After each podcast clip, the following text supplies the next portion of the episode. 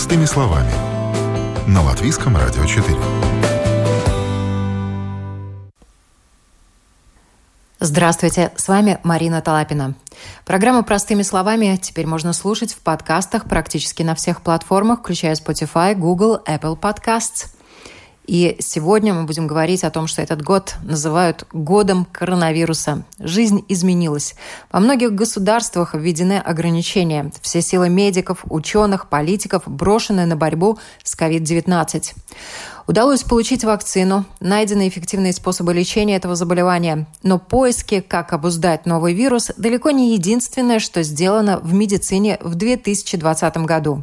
И сегодня в программе «Простыми словами» выдающиеся медики Латвии рассказывают, как пережили этот год они и их коллеги, и чем сфера здравоохранения нашей страны может гордиться. Академик Латвийской академии наук Айвар Лейнекс в медицине уже около 40 лет. В университете имени Паула Страдани профессор возглавляет самую большую кафедру внутренних заболеваний. У него много учеников. На его счету сотни научных публикаций, монографий, книг. Круг его научных интересов очень широк. От риск-факторов сердечно-сосудистых заболеваний до редких болезней и нейроэндокринных опухолей. Доктор Лейникс – активный член профессиональных и общественных организаций, рядом которых руководит. Входит в научные ассоциации разных стран. Организовал и возглавляет ряд научных конгрессов, конференций, советов. Также он возглавляет лечебный совет Рижской Восточной клинической университетской больницы. Этот человек отмечен наградами медицинского сообщества и государства. В интервью Латвийскому радио 4 академик Лейникс рассказал, какие трансформации пережила в этом году медицинская отрасль Латвии.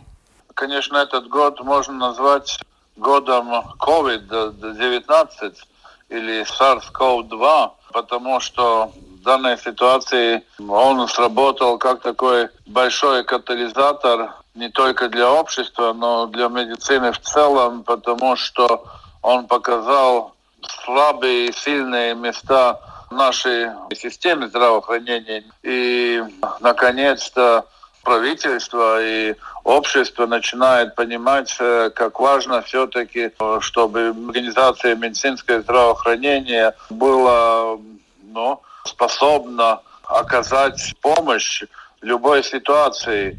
И здесь, я думаю, не только то, что мы медики знают, но то, что чтобы это сделать, надо необходимо быть какой-то определенный резерв медицинских возможностей. И та проблема, которая именно сейчас происходит, когда больницы переполнены, она показывает, что в нашем организации здравоохранения этих дополнительных возможностей просто нету. Их не, нельзя купить за один месяц э, даже за очень большие деньги. Да? Есть такое, что за большие деньги все можно купить, но медицинское здравоохранение нельзя купить за, даже за очень большие деньги. И поэтому я думаю, что мы обязательно выйдем из COVID-ситуации, но будет, я думаю, продолжение новой ситуации. И все должны понять, что надо регулярно вложить э, в систему здравоохранения и в людей, и в систему, чтобы вот эти резервы были. Вот, например, мы можем сравнивать два государства, Германия и, и Латвия. В Германии намного раз сильнее проблема ковида сама по себе. Но здравоохранение способна делать то, что ей надо делать, потому что она все, все время работает и работала, ну, не на максимуме. Да, здравоохранение, чтобы было нормальное, она должна работать где-то 70% максимум. Не превышать, и вот это 30% всегда должен быть резерв. В любой ситуации, даже тогда, когда он не нужен, он всегда должен быть. Но в Латвии у нас это не было, и, ну, и поэтому сейчас вот такая проблема, что у нас все медики делают то, что могут сделать, да, но резерв такой маленький. Вот, значит, этот, я считаю, будет очень важным моментом, который поймут и правительство, и общество, как важно, чтобы здравоохранение, так же, как армия, Армия же тоже все каждый день не воюет, да, они э, тренируются, работают там базы туда и базы здесь, да, и здравоохранение то же самое. она работает, и все-таки должен быть всегда вот какой-то резерв. Это первое, что, что я считаю, что будет поменяться и меняется. Второй момент очень важный. Я рад, что в связи с этой проблемой, которая с ковидом у нас есть в мире, было время молодежи. И очень много молодые врачи вышли, как говорится, на первые рубежи и очень качественно, да, с одной стороны, я рад как э, преподаватель, как профессор университета э, Страдания, где я преподаю и вожу самые большой кафедры внутренних болезней. Я вижу, что мы учим хорошо, и они э, очень качественно занимают эти места, и даже сейчас резиденты, которые по истечению обстоятельств занимают должности заведующих отделений. И это тоже очень важный момент. Это только не так разговоры, как кто-то хочет ехать в Латвию, дайте мне уже сразу пост, и я буду тот и тот.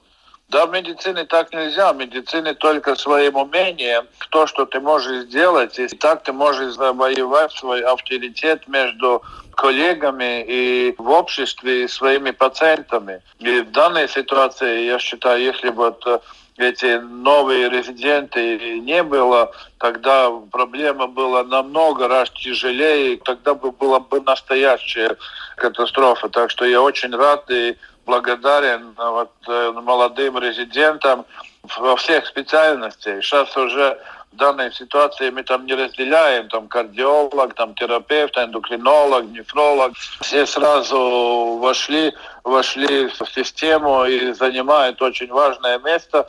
И я думаю, что это будет ну, постоянно. Это не только так, вот я сейчас сделал, потом ушел. Нет, этот авторитет завоеван, и он останется очень э, надолго. И э, вот это новое поколение, которое сейчас вошло, и будет продолжать, и они будут развиваться, и очень много пользы принесет здравоохранению Латвии. И следующие моменты, где я вижу очень важные, то, что наконец-то мы поняли, как важны такие специальности, как инфектология и эпидемиология некоторые страны европейские, и в том числе и в Латвии, у нас было очень много разговоров, что нет необходимости отдельных инфекционных э, больниц. Их надо имплементировать э, в систему нормальных больниц, в систему там, внутренних болезней и так далее. И многие европейские страны так и сделали я опять могу быть только рад, что все-таки в Латвии у нас есть вот эта инфекционная больница, у нас сохранилась вот эта школа инфекционистов, и, и у нас очень хорошие инфекционисты, и мы сейчас опять поняли, как это важно, вот как специальность инфектология, да, э, что мы не побороли, да, мы все время думали, там бактериальные инфекции, ну, там некоторые вирусные, но опять в этой ситуации инфектология но занимает ведущее место, я думаю, в плане лечения. И эпидемиология, да, мы тоже, я думаю, что большинство нашего общества вряд ли знало такое слово эпидемиолог, да, не, непонятно, чем же он занимается, потому что у нас никакие там эпидемии, ну, может, там грипп или так, ничего так особенного не было. Но мы видим, как важна вот эта специальность, и ее надо подготавливать, ее надо готовить. И поэтому вот те фамилии, которые мы сейчас уже, я думаю, что любой человек в Латвии знает, профессор Уга Думпис, профессор Людмила Виксна, профессор Дирц Бригис, э, перевозчиков, да, вот эти фамилии все знают. И мы понимаем, насколько это важно, и мы видим, что нельзя нам уменьшить э, значимость э, вот этой специализации. Именно там надо дополнительно работать. Но это все связано с ситуацией COVID. Ну, конечно, если мы говорим опять таки то, что новое сделало это был большой толчок и в развитии и генетики, развития вирусологии, возможно, за фантастически короткий срок, в принципе, Э, год, да, 10-12 месяцев и сделала много вакцин, да, это достижение всех ученых мира, вне зависимости в какой стране, или Евросоюз, это или Америка, или это Россия, или это Китай. Это ученые очень много сделали за очень короткие сроки. И сейчас э, более 30 разных вакцин фактически на выходе. Сейчас уже есть 7 э, или 8 вакцин, да, уже в рабочем состоянии. Так что это тоже очень большое научное достижение. И сейчас мы тоже видим, что если как говорится, наука поддержана финансовой стороны, но сейчас мы можем сказать только дали, ну, вот это исследование COVID, там 2 миллиона, и каждая программа по 500 тысяч, да, но мы видим тоже за довольно короткое время новые достижения, так как исследуется SARS-CoV-2 вирус и, и разные мутации, да, то, что делает профессор Кловинч или профессор Тарс мы видим, что новые разработки по лабораторной диагностике Губиса, лаборатория, которая сделала слюнный тест, да, которых да, тоже очень ну, облегчает э, определить возможность вируса. Мы видим, как очень э, активно работает э, в социальном плане, как эта пандемия влияет на состояние общества и мышление общества. И тоже правительство должно понять, что без финансовой поддержки науки наука сама по себе не будет развиваться. И мы видим, что дали деньги, и все-таки есть реальные продукты, да, есть реальные результаты. И это тоже очень важно понять. И я очень надеюсь, что это не было только так, потому что вот сейчас есть эта проблема, дали там деньги медицину, там, э, и в следующем году это не будет больше, да. Я еще раз говорю, что чтобы это могла быть, это надо постоянное вложение в здравоохранение, в людей, в науку э, и знания. Да, вот это четыре фактора, которые очень важны, чтобы мы в следующий раз у нас был побольше этот резерв. Потому что знания и умения у нас есть. Это показывает вот наши молодые, о чем я вам сейчас только что рассказывал.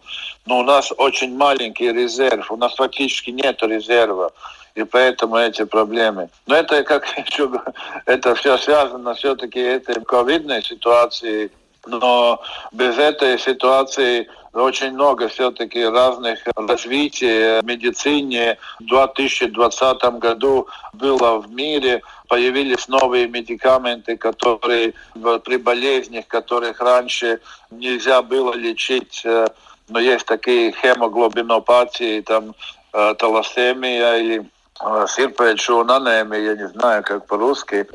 Раньше эти люди, в Латвии, слава богу, их нету, но в мире очень много детей рождается каждый год больше 300-400 тысяч каждый год они рождаются, и единственный метод их лечения была трансфузия эритроцитной массы, и в некоторых ситуациях трансплантация костного мозга.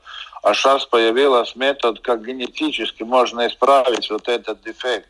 Он уже работает, он уже в действии. Появился новый медикамент лечения гепатита С.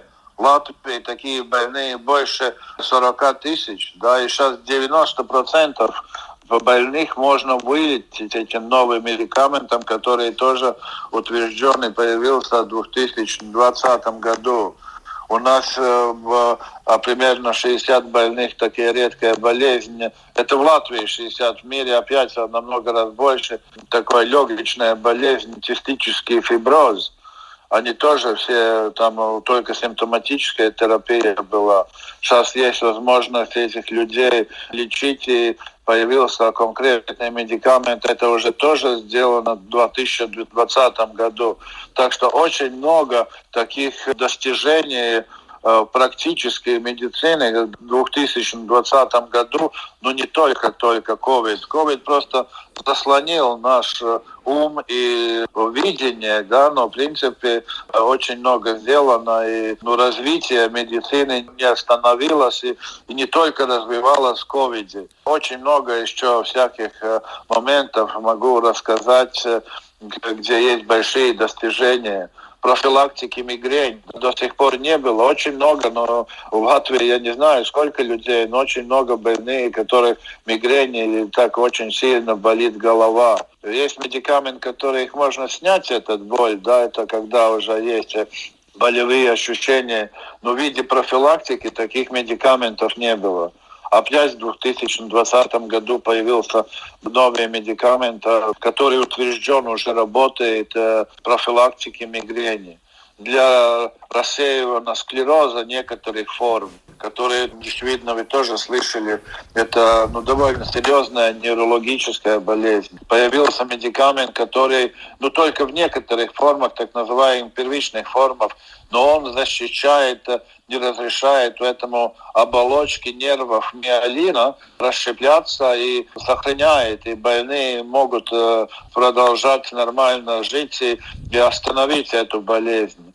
Для мужчин э, рада, ну, кавычках радостная ситуация при раке простаты. Да, это третий рак э, по заболеваемости мире у мужчин. И сейчас появилась специальная так называемая моноклональная антитела, которая ну, тоже изменяет неправильных э, раковых клеток и ну, исправляет, да, это то, что я вам некоторые вещи только рассказываю. Это все появилось в 2020 году, когда весь мир только работал, и вся наука фактически максимум работала на, на COVID-19. Да?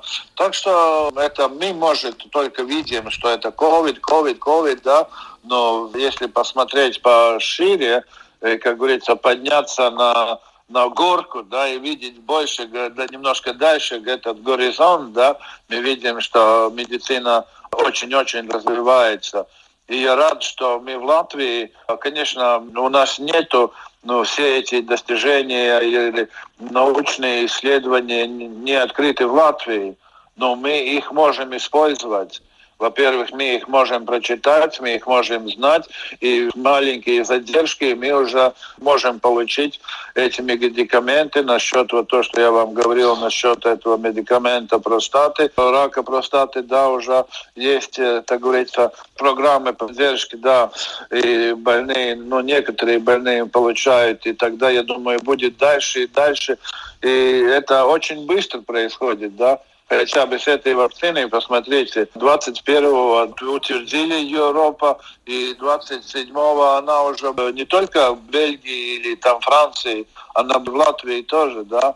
Ну, это очень большие достижения, несмотря на то, что вот у нас очень-очень тяжело, и, конечно, мы не рады никто этой ситуации, которая сейчас в мире и в том числе в Латвии. То, что касается врачей, конечно, они в этом году работают, я не знаю, на 150%. Э, вот в завершении я бы хотела, чтобы вы и коллегам своим, и эм, как наставник э, молодым врачам, также пациентам что-нибудь пожелали в следующем году? Ну, сначала я бы хотела, что э, не надо акцентировать только врачей, да, все сестрички, санитары и весь медицинский персонал работает. Э, Бесспорно. Э, можно. Ну что я могу пожелать? Я могу пожелать, что мы могли и в следующем году так, э, ну, хорошо и умело э, работать. В принципе, медицина единственная профессия, где в законе записано, что мы должны учиться каждый день и вперед, потому что мы всегда через пять лет должны доказывать свои знания. И до сих пор государство нам не помогает. Есть много европейских государств, которые оплачивают э, вот эти, то, что врачи, медики дополняют свои знания я покупаю каждый год очень много журналов. Я являюсь членом всяких международных ассоциаций, и там надо за это платить. И общество врачей пару лет назад просило государство, чтобы нам ну, не брали от нас этот налог ПВН и никто нам это не разрешил, да, потому что сказали, это наше личное дело. Вот и поэтому я бы хотел, независимости от того, что нам государство в таком плане не помогает, без знаний мы не сможем удерживать и сделать то, что мы умеем и можем сделать. И я еще рад, очень рад за своих коллег и пожелаю им вот сохранять молодость и способность воспринять все новое, и стараться понять то, что мы не знаем, и спросить того, кто это знает лучше меня. Это одна из самых больших проблем медицины – понять врачу, то, что я не знаю. И не стесняться того, что попросить того, кто знает лучше меня. Вот, и если мы это поймем, и мы это будем стараться, то мы ну, тикsim pāri, переборем все ситуации, которые сейчас. Но надо все-таки понять, что будет еще ситуации, связанные с медициной. Но мы будем более подготовлены, я надеюсь. Так что я желаю хорошее здоровье, конечно, перебороть эту ситуацию. И хочу, чтобы мы все поняли, как важна все-таки вакцинация. И это делали не только врачи, но и общество тоже. И, в принципе, там э, ничего такого боязненного нету. И скепсис надо перебороть. Тогда мы будем более ну, смелые, более возможность наше здоровье сохранить. И нам будет дана возможность э, развиваться и получать знания так же, как до сих пор, и отдавать ну, обществу и всем другим. Но это радует любого, который имеет э, знания и может, как говорится, получить их. Один из ведущих онкологов Латвии, доктор медицинских наук, профессор Янис Эглетис, возглавляет Латвийскую ассоциацию онкологов, является членом Латвийской ассоциации хирургов и членом правления Латвийской ассоциации болезней груди. Профессор Эглетис руководит кафедрой онкологии медицинского факультета Латвийского университета, где также является ведущим исследователем.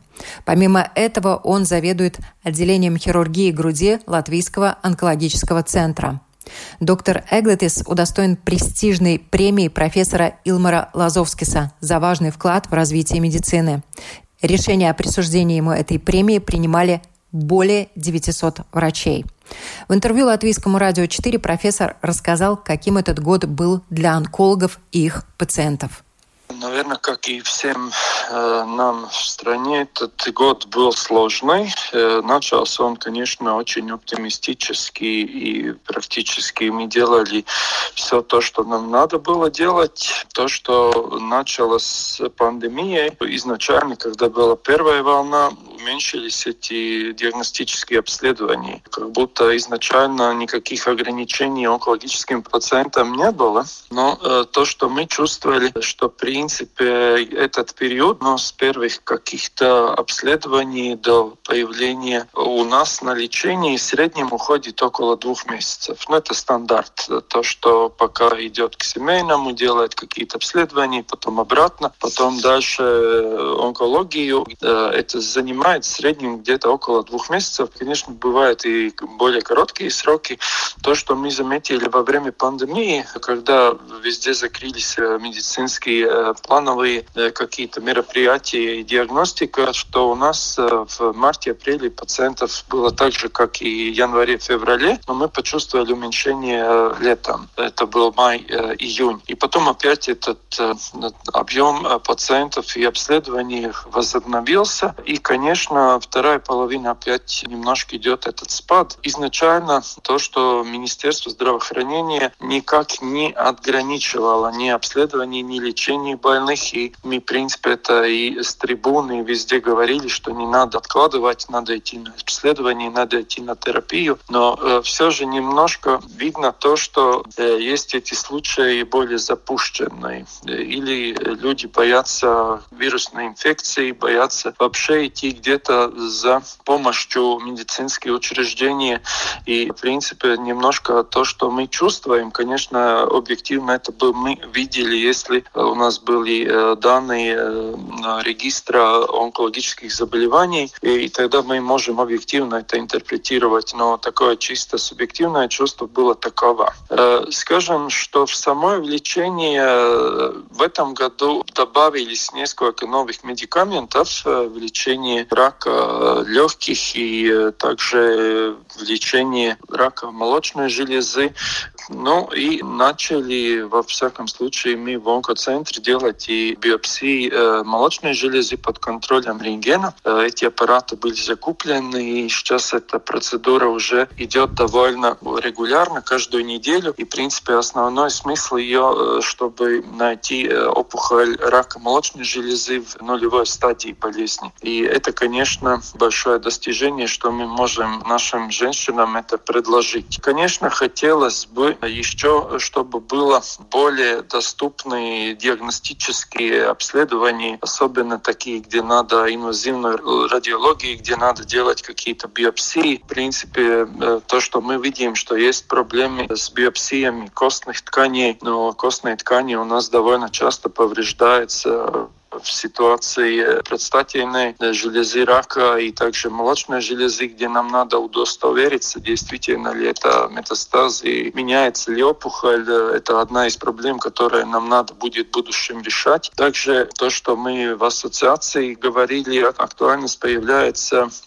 лечение сарком. Вроде бы эти опухоли не так много, как раковые. Это и саркомы мягкие ткани, и саркомы костных тканей. В общем количестве это где-то 100-120 случаев э, за год э, в стране. И, в принципе, там тоже надо думать специалистов, которые более специализируются в этой отрасли и занимаются этой проблемой в будущем. Также э, то, что мы выяснили, надо нам очень улучшать ситуации патологической клинической диагностики, особенно где есть э, современные разные маркеры именно для целевой терапии медикаментам, где надо конкретную либо мутации, либо рецептор в опухолевых тканей, чтобы мы знали, это лекарство будет работать, не будет работать, и мы можем как-то уже предсказать э, дальнейшее течение болезни. Но там тоже большие инвестиции э, вложены в патологическом центре Восточной больницы. Это надо просто все ну, внедрять и расширяться. Конечно, COVID немножко дает эту стрессовую ситуацию и персоналу. Все время есть какие-то ну, стрессовые ситуации, появляется позитивный пациент, что делать, выписывать, когда, что дальше в терапии назначить. Но это, я думаю, везде так есть. И э, то, что мы стараемся, где мы можем какое-то время отложить какое-то активное лечение или назначить гормональную терапию или что-то такое, мы это используем, чтобы эта ну, глобальная ситуация немножко у нас в стране и в мире улучшилась. Но то, что мы говорим всегда, когда есть такая возможность, что онкологические больные не должны ждать, они должны идти на обследование, должны идти на лечение. Тяжелее всего Коронавирус э, переносят пожилые люди, пациенты с сердечно-сосудистые заболевания и пациенты с диабетом, также полные люди. Да? Э, казалось бы, пациенты с онкологическими заболеваниями в эту тройку не входят. Тем не менее, есть какая-то информация, как переносят COVID-19 люди с онкологическими заболеваниями? Ну, здесь, я думаю, есть э, ну, две такие основные локализации. Это рак легких, где уже затронуты легкие. И э, ну, обычно эти больные четвертой стадии рака легких, они получают медикаменты. И, конечно, если там на фоне еще COVID, тогда это очень сложно. И вторая группа – это те больные, которым есть гематологические онкологические заболевания. Они в основном находятся на химиотерапии, и на фоне химиотерапии угнетается иммунитет и все остальное. И здесь тоже тогда проблематично.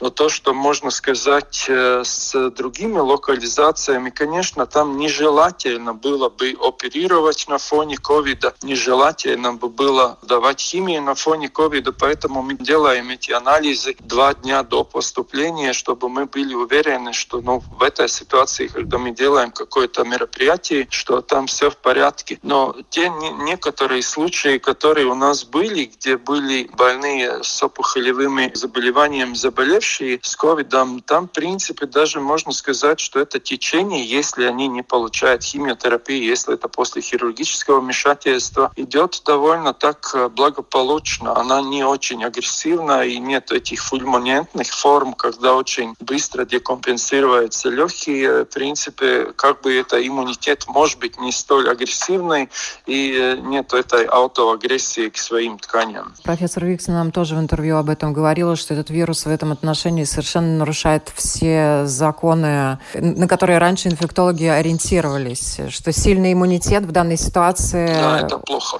Это плохо, да. И второй вопрос связан со следующим годом. Вы уже немножко сказали, что хочется сделать какие планы. К сожалению, министр здравоохранения здравоохранения тоже уже сказала, что дополнительно денег на отрасль не будет, на борьбу с ковидом да, а то, что касается самой отрасли, будет столько же, сколько и в этом году. Но вот э, в таких условиях все равно под Новый год хочется, чтобы вы ну, как, загадали желание ну, я думаю, да, ну вот все желания, которые бы мы хотели, точно невозможно исполнить, но немножко какая-то позитивная нота есть. По-моему, из этих новых налогов, которые для курения этих новых видов э, дымовых, там какой-то акцизный налог, часть может быть отнесена э, к онкологии. Там, возможно, что-то из медикаментов, может быть, появится.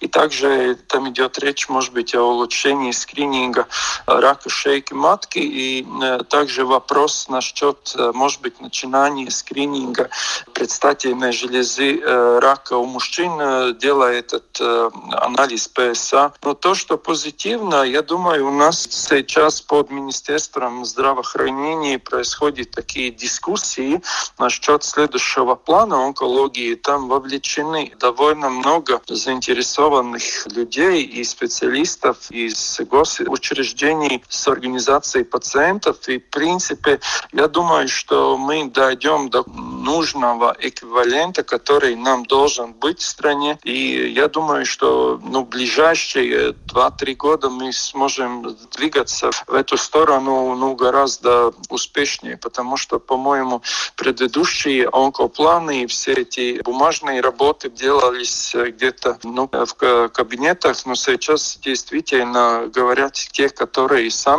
этим э, сталкиваются каждый день как пациенты, также специалисты, также госслужащие, которые видят э, поток денег и где их надо больше, и где, может быть, можно что-то кооперироваться. Я думаю, что это очень такое хорошее дело, которое мы начали и будем продолжать в первых месяцах следующего года. Я думаю, что это закончится действительно реальным э, онкопланом на следующие года, где, может быть, мы можем и смотреть более оптимистично конечно, на новые медикаменты, новые технологии и так далее. Я думаю, для Латвии, как для маленькой страны, основное э, то, что мы должны найти или делать, чтобы у нас была ранняя диагностика, действительно ранняя диагностика и современное лечение. И тогда, я думаю, это бы было очень-очень хорошо у нас.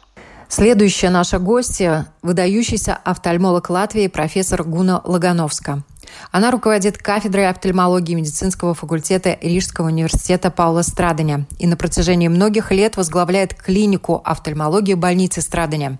Является председателем правления Ассоциации глазных врачей Латвии, членом правления Ассоциации оптометристов и оптиков Латвии и членом правления Европейского общества офтальмологов. Эта женщина также удостоена престижной премии профессора Илмара Лазовскиса, которая вручается ежегодно только одному врачу. Помимо этого, Сенат Латвийской академии наук присудил ей за многолетний и значительный вклад в развитие офтальмологии в Латвии и во всем мире, за внедрение инновационных методов лечения, работу с пациентами и содействие профилактике здоровья глаз в обществе, премию Паула Страдания. Кстати, именно офтальмолог в Китае Ли Вэньлян сообщил об опасности нового вируса еще до начала эпидемии, а через несколько недель заразился сам. Медики в Ухане боролись за его жизнь, но не смогли спасти врача. Ну а с профессором Гуной Лагановской мы обсудили, каким был этот год для латвийской офтальмологии. Ну, надо сказать, что этот год, конечно, у нас всех очень такой, ну, странный год, да. Год начался, ну, как обычный год, и мы думали о том, как улучшить нашу ситуацию, как внедрить новые методы и как добиться больше денег, чтобы прооперировать как можно больше людей, которые ждут глазные операции. И, в принципе, ну, как на каждый год начал с такими ну, большими надеждами. Да? Ну, в марте мы все оказались в такой ситуации, которую, ну, откровенно говоря, ну, как-то даже, ну, я не могла представить, э, что вообще так может быть, что в один день наш глазной дневной стационар закрылся, и мы вдруг не могли ничего оперировать. Мы оперировали только травмы, острые ситуации, и, конечно, мы и раньше слышали, что какой-то ковид существует в Китае, да, также нам известно было то, что именно глазной врач был тем врачом, который указывал, что ему кажется, что это какой-то странный вирус, и за это, в принципе, он даже был китайским правительством, ну, как бы осужден, да, и только после смерти признали, что все-таки он был прав и как-то очень современно и очень своевременно посмотрел на эту ситуацию. И, в принципе, мы слышали то, что даже многие офтальмологи имени были те, которые умирали от этого вируса, да. Ну, как-то это нам все казалось так довольно далеко и как бы нас не трогал, да. Но в тот день, когда мы прекратили оперировать, мы вдруг поняли, ну, насколько важно у нас работа, да. И пациенты так, ну, ничего не поняли, но что сейчас делать, и мы тоже не знали, когда мы сможем им помочь. И, в принципе, конечно, это весна это был таким пунктом, где мы были очень, ну, как бы выброшены из лодки, да. Но потом, как мы все знаем, ну, как-то это все урегулировалось, да, и мы уже приучились работать в особенных ситуациях, да, когда нам надо соблюдать два метра, нам надо смотреть, чтобы мы очень близко не подошли к больному, чтобы нам были эти все средства защиты. И, конечно, ну, так мы работали. И, конечно, но сейчас, когда уже опять э, число больных нарастает, и когда это опять становится ну, таким ежедневным вопросом, да, как дальше работать, да, то, конечно, в каком-то мере мы уже как бы готовы к тому, да, что перед нами будет новые и новые проблемы, которые нам нужно будет решить. И поэтому я думаю, что этот год, с одной э, стороны, был таким, ну, странным и, ну, с такими многими неприятными эмоциями, да, но с другой стороны, если смотреть обратно, то этот год нам дал какую-то новую силу, в принципе, быть готовым решать любые проблемы, да. Как-то мы и много научились. Мы начали контактировать и с больными, и также и между собой. Все, скажем, конгрессы, конференции, также все мероприятия по ну, как улучшить наши знания, да, это все как-то с помощью интернета. Может быть, до этого нам казалось, что это вообще невозможно сделать, но если мы не встречаемся друг с другом, да. Но этот год нам показал и многие такие новые методы, да, и, в принципе, и во всем мире, именно в офтальмологии, создаются всяческие устройства, скажем, где больной сможет сам дома обследоваться, да, и врач может только в компьютере посмотреть и, в принципе, выписать э, рецепт, да. Так что, в принципе, этот год в каком-то мере нам открыл и такие возможности, о которых мы бы не подумали, что и так можно жизни улучшить до этой эпидемии. Да? В этом отношении, конечно, расширились, с одной стороны, возможности и границы. Онлайн можно давать консультации же не только латвийским пациентам, но и также латвийским пациентам, которые живут за рубежом, как вариант, да, и не только латвийским. Это, это это тоже, да. Главное, что, скажем, не были раньше эти возможности с мобильным телефоном, что пациент может сфотографировать свой глаз. Ну, может быть, это еще ну, только в состоянии развития, но есть всяческие такие небольшие приборы, которые можно подставить к телефону, да, и можно и поле зрения определить, и можно определить и также сфотографировать глазное дно, да.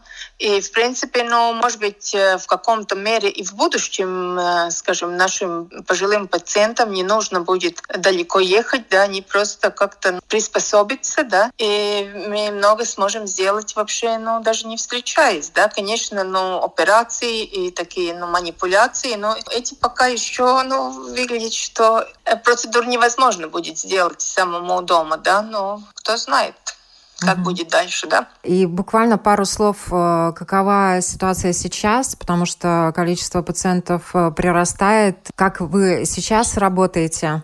Конечно, в офтальмологии, может быть, у нас нет многих лежачих больных с ковидом, но, в принципе, мы морально готовы идти помочь нашим тем коллегам, которые работают именно с этими тяжелыми больными. Но у нас тоже, конечно, многие пациенты, которые приходит с глазными травмами. Мы никогда не знаем, он больной ковидом или не больной. Конечно, анализ берется, но этот ответ мы узнаем только тогда, когда больной уже от нас ушел, да, поэтому, конечно, ну, все работают в такой ситуации, нужно, ну, предостережаться, да. В принципе, я думаю, что очень важно и нам самим, и нашим пациентам поддержать в себе такое позитивное отношение и такую уверенность, что мы со всеми проблемами справимся. Для ваших коллег, для наших э, слушателей, для пациентов, вам чего бы хотелось пожелать ну, как бы странно не было, но я бы хотела пожелать здоровья. Наверное, мы реально поняли, что здоровье все-таки очень важное. После Нового года мы продолжим серию программ о том, каким был этот год для медиков и чего они ждут от 2021 года. Программу «Простыми словами», как и другие программы Латвийского радио 4, теперь можно слушать в подкастах практически на всех платформах, включая Spotify, Google, Apple Podcasts. И оставайтесь с нами. Всем всего только самого лучшего.